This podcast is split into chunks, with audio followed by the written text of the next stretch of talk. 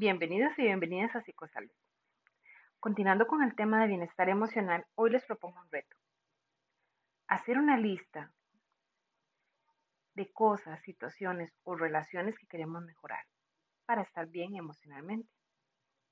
Por ejemplo, las relaciones con los demás, tal vez con esas personas tóxicas que a veces nos hacen sentir mal y que no podemos detener o tienen el poder de hacernos perder totalmente el contexto en el que estamos viviendo. O, por ejemplo, mis reacciones ante ciertas personas, ante ciertas situaciones. El bienestar emocional tiene que ver con que yo me sienta bien y pueda manejar mejor mis emociones.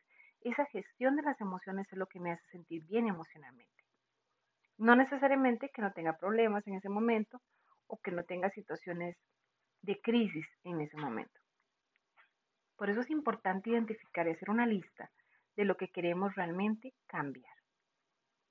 Por cambiar me refiero a no desear cambiar, sino querer cambiar. Este verbo es súper importante a la hora de nosotros hacer una modificación en nuestros métodos y sobre todo en las situaciones que realmente nos afectan y que nos vamos a sentir muy orgullosos y orgullosas de poderlos solventar. Y sobre todo de poder manejar situaciones y cambiar mis reacciones, que es lo más difícil a nivel de lo que nos pasa en la vida. Les invito a hacer esa lista. Les invito a que me dejen un mensaje de voz también para saber cómo va esa lista. Vamos a seguir en contacto. Yo quiero ayudarles a poder identificar esas situaciones y sobre todo ver de qué manera podemos cambiar esas reacciones.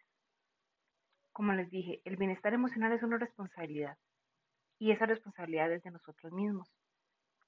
A veces no queremos enfrentar cosas, pero sobre todo a veces no estamos listos para enfrentar cosas. Y eso es lo más importante, aprender a identificar eso y tener un seguimiento, ojalá con un profesional, para que te ayude y sea una escucha activa, una escucha con un propósito y sobre todo que pueda hacer una devolución a lo que estás diciendo y que a veces no escuchamos.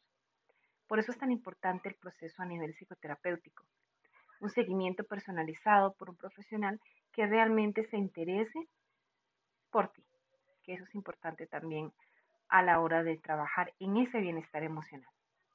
Así que te invito a dejarme un audio, a ver qué te parecen esos podcasts y sobre todo a ver cómo va ese avance con ese bienestar emocional.